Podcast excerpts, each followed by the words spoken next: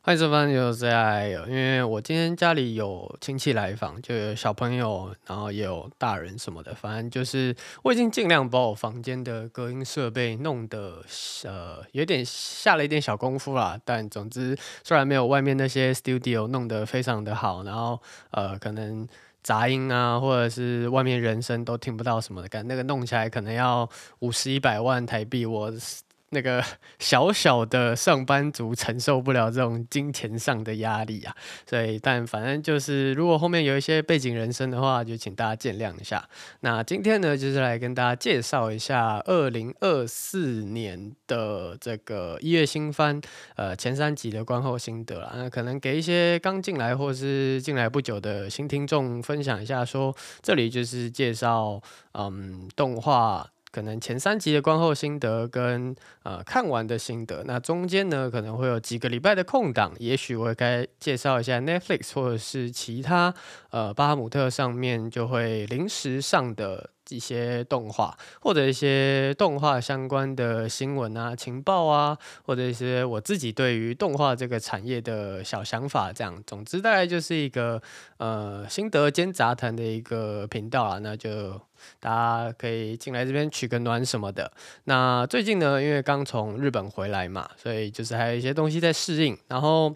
今天突然心血来潮的，呃，去整理了一下我 YouTube 的订阅频频道，就是可能就台湾的 YouTuber 啊，国外的 YouTuber 什么，就是其实 YouTube 近几年的频道的这个更替相当频繁啦，有可能以前有一些在追踪的人就已经没有再上传影片了，然后所以想说，哦，那不如就退一退这样子，然后反正在整理频道的时候就发现，呃，Anyone 这个频道，那如果大家还记得的话，我。在前阵子有录一集，是给大家介绍怎么看动画的这个方法。那那就详细情况呢，就大家可以自行前往，应该找一下，应该找得到。那个标题很好认啊。那其中呢，就有一个 YouTube 频道，就是 Anyone 嘛。但是呢，其实我在去到日本当下，也有跟大家分享说，诶，那时候在日本的时候，我台湾的 YouTube 频道，像 Anyone 啊、木棉花啊，或者是。巴哈姆特的动画风都完全看不到，进不去，然后甚至 B 站那边的一些影动画我也看不到。就总之，就是日本真的是非常非常封闭的一个国家。那日本当地的频道。呃，外面看不到，然后外面的频道，日本当地也看不到，可能因为一些法规啊，然后一些呃签约条件的受限，所以在日本的时候，我就比较倾向于在我家客厅，就是我是 share house 嘛，就在家里外面客厅看日本的东京的当地的有线电视，或者是日本的 YouTube，又或者是我直接开远端，然后连回我家的电脑开。动画风看这样，又或者是直接去一些坏坏的呃盗版网站看动画。那这边不鼓励也不推荐啊。那就是如果有正版渠道的话，也是。呃，柔性劝导就是希望大家可以支持正版这样。那在回到台湾之后呢，因为这去年一整年都没有看 Anyone 跟木棉花的频道嘛，所以就在这一年当中呢，YouTube 都下意识的把我的演算法，就是把木棉花跟 Anyone 给排除掉。然后今天整理的时候发现说，哎。原来 Anyone 上面的动画有这么多呃正版的，不论是中文字幕也好，英文字幕也好，或者是其他什么印尼啊、呃西班牙英文字幕等等的这些嗯有字幕的动画，可以在 Anyone 上面看到。就诶呃顺手翻了一下，上面其实确实也蛮多动画可以看的。那呃很久以前我记得也有跟大家分享，就是。正版的这个呃动画渠道嘛，那其实那时候弄一弄搞一搞，结果我发现说哦，好像其实基本上近期木棉花跟 Anyone 在巴哈姆特上面，还有其他什么漫迪之类的这些动画嗯，代理商们在巴哈姆特上面的动画已经够多了，所以基本上不用跟大家说啊，这个动画要去哪里看。你去巴哈姆特上面，嗯，百分之九十九的动画应该就可以在巴哈姆特上看到了。所以，如果特别有哪一部动画真的是完全找不到，但其实它有正版的话，我会再跟大家在这个节目上面跟大家分享啦。不然，呃，其实，在巴哈姆特上面近期的这个。呃，付费人数也从可能两年前我们在那边哦，已经五趴了、六趴了、七趴了，就每天都会关注一下到底有多少个百分比、百分点去呃付费看巴哈姆特的这个动画，然后现在莫名其妙，也不是莫名其妙，就是默默的就涨到了十三趴，这样就觉得哇，真的是这个。动画的这个大家庭呢，越来越多人参与，很开心呐、那在介绍动画之前呢，先要提几个我觉得有趣的新闻啦。那其中一个就是《Blue Archive》，呃，蓝色档案在四月的时候会开播。那这个情报呢，是在一月二十号的时候，在他们《Blue Archive》的 X 官方网站上面宣布的，所以基本上算是蛮新的一个消息啦。那因为我自己本身没有玩《Blue Archive》，然后我身边的朋友可能也只有几个在玩呃《Blue Archive》。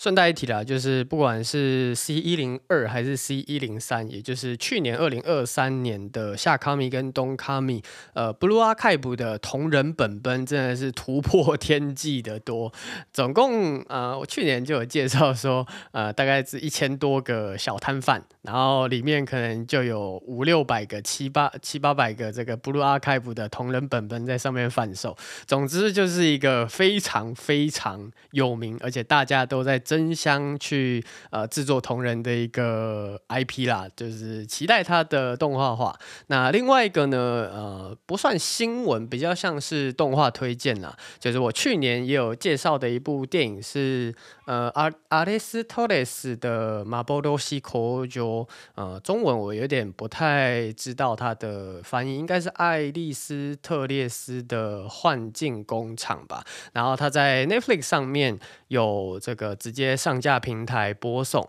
那就我觉得非常好看，我已经把它看完了。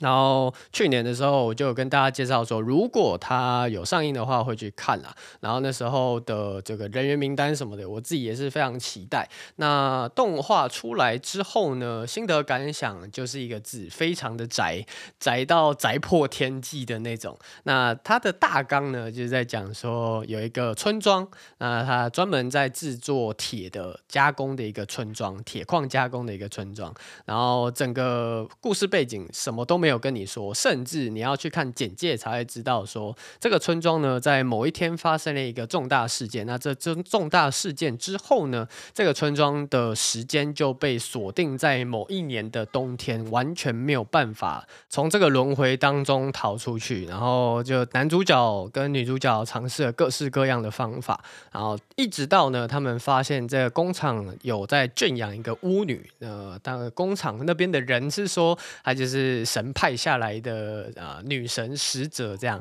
那其实呢，这个女生呢，就是整个故事剧情的最大关键之一啦。然后大家进去看就知道了，就是它里面富含的元素呢，就如果你是非常非常呃有在关注日本动画的作品的话，你可以非常快速的进入到整个故事架构，就是沉浸在这个故事里面。但是呢，如果你是没怎么看日本动画，就你可能就只是。看什么电间谍家家酒啊，药师少女毒语啊，还是呃这个葬送福利莲等等这些比较大有名的作品的人的话呢，我是不太推荐你去看这部作品的。但是如果你跟我一样非常喜欢日本动画，甚至比我还看得更多日本动画的话，这部非常非常非常推荐给你，因为它就是去无存菁的把那些日本动画里面平常会看到的设定一概不跟你说，就真正。两个小时浓缩再浓缩，把一些其实没有必要讲的事情全部都剔除掉。真正核心就是在讲男女主角之间的爱恨情仇，以及如何去解决这个被困在时空当中的一个困境，还有里面人物之间的一个心境转变的描写，真的非常非常的好看。至少啦，我觉得比近期新海诚的作品都还要来得吸引我。不敢说，因为毕竟呃新海诚的这个作品就白那边，然后销售就摆在那边。呃，如果你说它不好看吗？嗯，你好像在跟全世界作对一样。但呃，就我个人的观点上面呢，我自己是觉得比。近期新海诚的作品都还要来得吸引我就是了，就这个可以呃推荐喜欢动画、热爱动画，然后视动画如命的你这样。那另外一则新闻呢，其实它比较算是这一阵子 X 上面大家在热议的动画作品，就是《スナックバスへ》，中文翻译叫做《小酒馆巴斯 A》。就这一部动画呢，在上映一一两话之后呢，就有很多网友在下面。 呃，X 上面做评论说啊，节奏感不对啊，慢踩感不够啊，然后可以感受到制作组的用心啊，但是就是好像差了点什么啊，等等这类型的呃褒贬不一的评论有在 X 上面此起彼落了。那把 C A 虽然在日本这边 X 上面的这个评价褒贬不一，但我自己个人还是蛮喜欢这种大便片的啦。就这一部作品的大纲就是以一个呃日本的。地方小酒馆为背景，就整个故事结构，这个摄影机全部都是架设在这个小酒馆里面，那就是小酒馆的妈妈桑跟小酒馆的看板娘，以及来到这个小酒馆里面的各式各样的男性呃客人，呃，跟小酒馆里面的妈妈桑还有看板娘聊天的这个过程。那这聊天的内容呢，有涉及到一些人生哲理啊，就是一些不明。所以的呃内容以及漫才式的一些搞笑元素在里面啦。那因为毕竟女主角就是那个看板娘是高桥李依小姐配音的，然后里面的一些笑点我还是算是蛮 get 得到的啦。它没有那么浓厚的日本漫才笑点，就是呃外国人也看得懂、听得懂的一些笑话在里面。就我。有一种发现，这种类似呃成人的笑话，就是呃出过社会，虽然我出社会也没几年，就是还算是个新进新米小菜鸟，但就是或多或少有沾染到一些社会上的这些荼毒啊，就是感染到社会上一些险恶，然后回头看这些作品的时候，就会发现啊，我懂这种感觉，然后。也渐渐的感受到近期自己的动画口味有在做变化，就像可能一两年前呢、大家会觉得说啊，这个大便片，然后。呃，自慰番或者是普信男养成计划动画这些动画呃后宫类的不带脑的作品越来越多了，到底是怎么回事啊？这个世界这个市场怎么变成这个样子了？这以前大家不是都喜欢那种认真然后热血然后呃很有富含意义的动画在里面？那现在大家怎么都喜欢看这种大便片、垃圾片了呢？就。看完这些评论之后，就是巴斯 A，就是那个小酒馆的这些评论之后，才发现说啊，原来我自己。呃，只是慢别人一两步进入到这一个境界而已。就以前，呃，那时候动画刚初出茅庐萌芽的阶段的时候，大家就都是小朋友嘛，可能十六七岁，也可能二十出头岁。那在渐渐步入社会的时候，大家下班只想看大便片，没有人想看那种认真呃来跟你解释人生大道理的动画，就是想看这种呃把些这种就是在小酒馆里面打打屁、聊聊天大便片。或或者是最近非常热门、非常火红的一些龙傲天的作作品啊，或者是校园搞笑的后宫类作品啊，就像我上一次就是去年有提到的《彼女 in 彼女》，或者是《女友一百》这种，呃，不要带脑子看，会看得非常开心。可能来一点小零食，然后配一杯啤酒，然后这个动画二十分钟播下去，就觉得今天的这个在上班所获得的疲劳感一扫而空的那种感觉，非常的棒，非常的。赞，这样就是呃，可以感受得到整个市场的这个变化。我有在慢慢跟上这个节奏。就以前其实一两年前，我自己也不是很理解，说到底为什么现在这些大便片会这么的多。然后现在才发现啊，原来是这个样子，原来原因是这样子，就可以自己理解说啊，原来我只是慢别人一两步进入到这个境界。其实我现在也是蛮喜欢看大便片的，蛮蛮喜欢看那些自慰番的，就是。呃，人生就是这么的苦痛，然后这么的欲阻，这么的不理想。那我到底还追求什么？这些奶嘴毒药也好，奶头毒药也好，大家看得开心，吸得开心，就是。虽然它不构成成瘾性，但是大家喜欢，那这个市场呢就会去帮你做决定说，啊，原来大家现在都喜欢这些东西，那我就疯狂丢这些东西给你。这样，前面这些小牢骚差不多讲到这边，我们可以进入到新番动画的话题。首先，第一部动画《弱角有其同学》第二季，那毕竟因为是第二季，所以不会做到太多的推荐啊，就是想看的可以看，然后想去补第一季的也可以去补第一。那这部作品呢，是新九优树老师所创作的轻小说。那这次的动画制作公司呢，一样是由 P 九所担任的。那近期呢，就大家对 P 九这家公司的印象叫，要么就是物理的这个手姿势不太对啊，牛顿会从坟墓里面爬出来啊。但是呢，因为弱角有其同学基本上都是以文戏为居多啦，校园文戏为居多，所以呢，我自己是不太担心他的作画品质的，就也许啦，就可能中期后期的时候会感受到啤酒。公司的贫穷，但是呢，毕竟这部动画呢，主要是以文戏为居多，所以呃，大家不用到太担心说它还崩到哪里去了。那么这部作品呢，你可以把它简要的把它当做是《果然我的青春恋爱物语》果青的一种变体，就其实它跟果青长得蛮像的啦。呃，男主角呢就是整个校园阶层里面最边缘的一群人，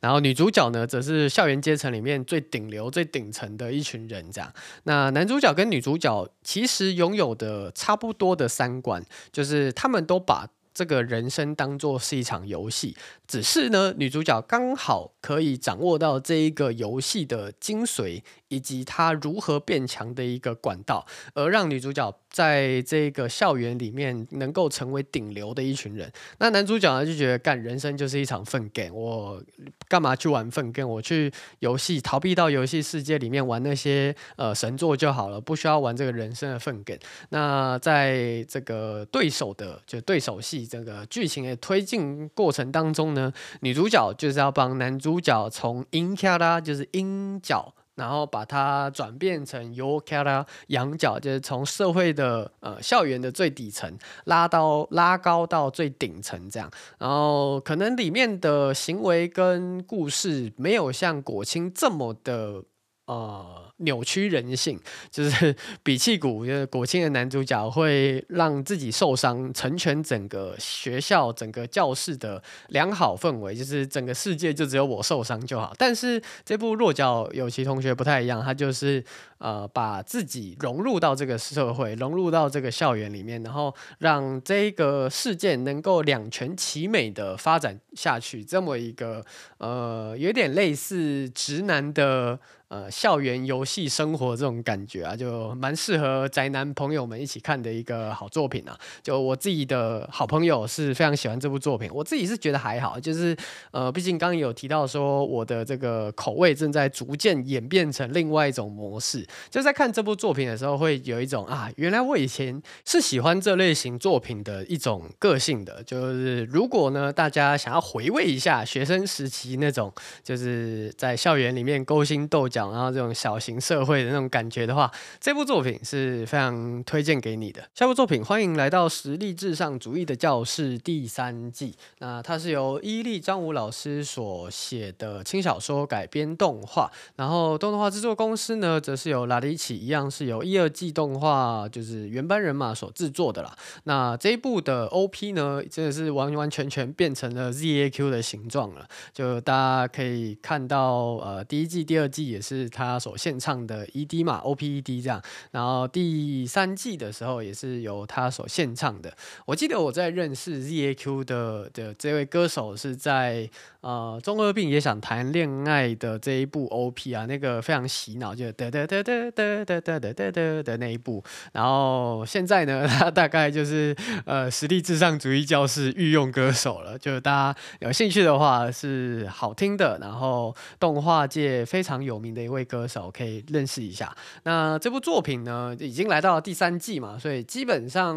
应该会看的就是会看啊，就是呃，一如刚刚所提到的，就是在看这部。第三季的时候呢，就呃很感慨说啊，原来以前就是这样子流行这些动画，然后以前我也是喜欢这类型的作品，它就真的就有点像是果青啊、冰果那种呃男主角，就是在这个校园的小社会里面装逼干，你们就全部都废物，然后就我一个人看透人生，看透这个呃一生的大道理、大奥秘，然后里面一群小废物、小菜鸡，整天在那边呃谈恋爱、交配、打炮。然后争相去竞争这个呃校园阶层的顶流，就是我是唯一一个看破这件事情的人。就现在回头看起来，其实蛮可爱的。然后也庆幸自己有经历过这段时间了。那呃，毕竟他都来到第三季了啊。如果呢你是喜欢那种校园类的啊，然后斗智斗勇啊、装逼啊，然后看男主角好像看透一切啊，然后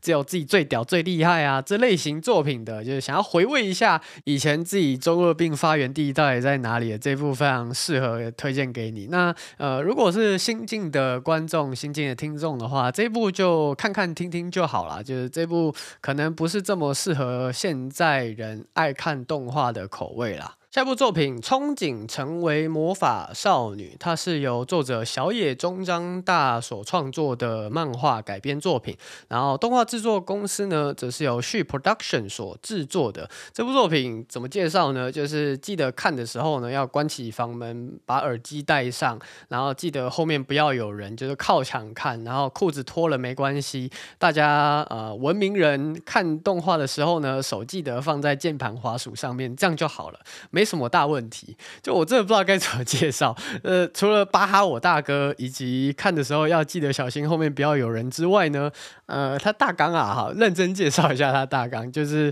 呃呃，这个世界上呢有魔法少女这个存在，然后魔法少女呢就跟邪恶势力组织对打嘛，然后我们女主角呢原本是憧憬成为魔法少女的，但是其实她是个抖 S，然后我们邪恶组织的小布偶就找上了女主角说，哎，你要不要成成为呃拥有魔力的女孩呢？然后女主角一口答应之后呢，发现啊，其实这个拥有魔力的女孩是邪恶组织那边的人。然后呃，邪恶组织跟魔法少女之间在做这个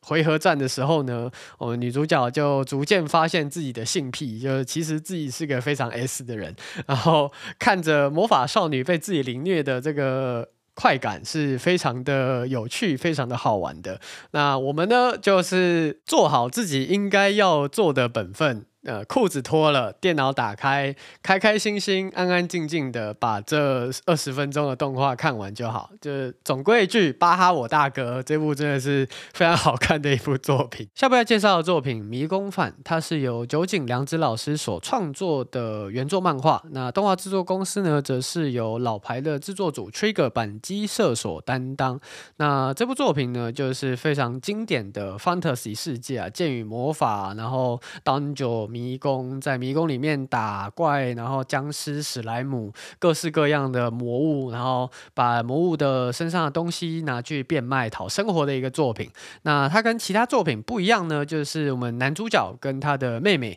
相依为生、相依为命。那在这个当酒里面呢，就打打宝，然后赚赚钱这样。但可惜的是呢，女主呃不算女主角，就是男主角的妹妹，因为一次战役在迷宫里面死亡了。但其实。其实这一部作品对于死亡的定义，呃，除了老死之外呢，其实也没有太多死法，因为这个世界盛行的复活术呢，可以让人就算剩下骨头那个腐肉，也可以在圣院就是教堂里面满血复活。所以，呃，我们的男主角妹妹就被当酒里面的龙给吃掉了。那男主角回到了这个地面上，要整重整装备，再次回到当酒里面把这个龙给屠了，然后把妹妹从龙的肚子里面给挖出来复活，这么一个呃主线。但这个主线的过程之中呢，因为男主角非常的穷，已经没有钱可以聘请其他佣兵去救妹妹了，所以他就要自给自足在。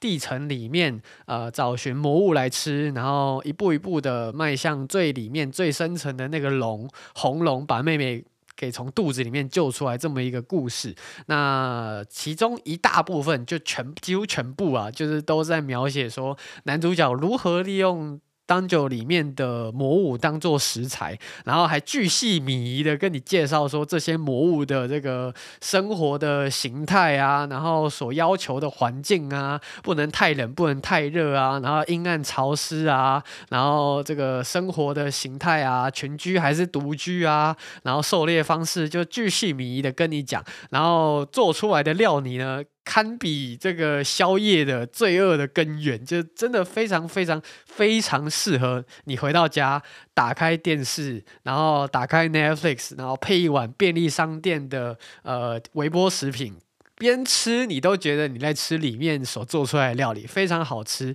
非常的赞，非常适合配饭看，非常适合回家晚上废在床上点个蜡烛，然后打开 Netflix 把。灯光调暗，然后废在沙发前面配一杯啤酒看的一部非常好看的动画，大致大概就是在讲这些啊，就是真的，我觉得算是这一季值得二三刷好看的一部作品，非常推荐给大家。下部作品《魔都精兵的努力》，它是由原作 Takahiro 老师所创作的原作漫画，然后动画制作公司呢，则是由 Seven Arts 所担任的。那这部作品的故事背景呢，就是呃异空间，然后会生成魔物，然后这个世界上就会。呃，建立一个一个组织，然后来打这群魔物。那男主角跟女主角呢，就是小时候父母双亡，就是被这些魔物给杀害了。然后呃，立志要把他们驱逐出境，还人类一个自由，这么一个非常中二的设定。这样，那男主角呢，就是呃，配合女主角的能力，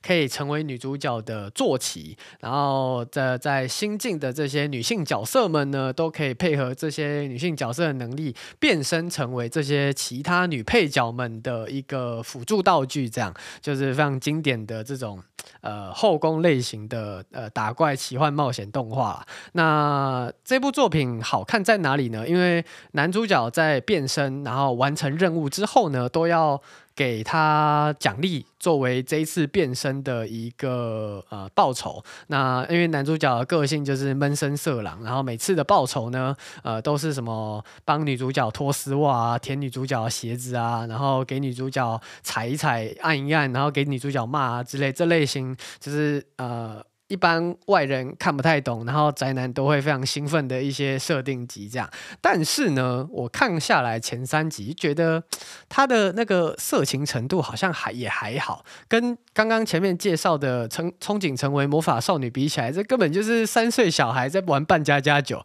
然后甚至打斗画面也没有说吵到出水，跟那个隔壁棚布利奇死神比起来，根本就是小儿科中的小儿科。所以，如果你真的想要看色色类型的作品的话，呃，去隔壁棚看那个憧憬成为魔法少女。如果你想要看到潮到出水的作品的话，呃，隔壁棚那个上上季的《Bleach 死神》也可以推荐给你。这部作品虽然就是开播之前大家都说哦什么很色啊，然后呃男主角真的是呃男性的福音啊，就是看下来前三集，也许啊，也许他可能是这个前面表现还没有到非常。精彩的部分，但就我自己个人观赏观后心得而言呢，这一部是没有那么推荐，跟其他作品比起来没有那么推荐。然后呃，甚至我在看这部作品的时候会，就会那个脑袋一直闪过斩赤红之瞳的那个感觉，就是。太像了，它真的是非常非常像，就是不知道为什么，虽然那个整个设定架构都不太一样，但这个女主角跟男主角给我的个性跟感觉就是斩赤红之瞳的味道在里面。那总之呢，就是如果有兴趣的话，可以去看一下。但我自己觉得，嗯，还好，就是其他作品可能迷宫饭跟那个憧憬成为魔法少女可能呃比较好看一点。这样，下部作品秒杀外挂太强了，异世界的家伙们根本就不是对手。它是由原作藤校刚志老师所创作的小说，然后动画制作公司呢，则是由 Occult Noble 共动画制作公司所制作的。然后这个我连介绍都不太想介绍，简而言之，一言以蔽之，转生异世界龙傲天。没了，结束了，然后呃，外加一点小后宫、小恋爱、小情小爱就没了，结束了。那个你那个礼拜一还礼拜二哈，可以买个即时即期的微波便当回家，然后不要带脑子看就好。那个呃异世界转生类型的龙傲天，这其中一部就在这里，就放在那边摆在那边给你看，爱看看不看拉倒。就是其他旁边还有很多有趣好看的动画作品等着你看，这部就是非常经典、名副其实的册子动画。摆在那边，然后今天差不多介绍，因为前面真的是废话有点太多，然后下礼拜继续介绍其他哎这一季的新番给大家，先这样，peace，拜拜。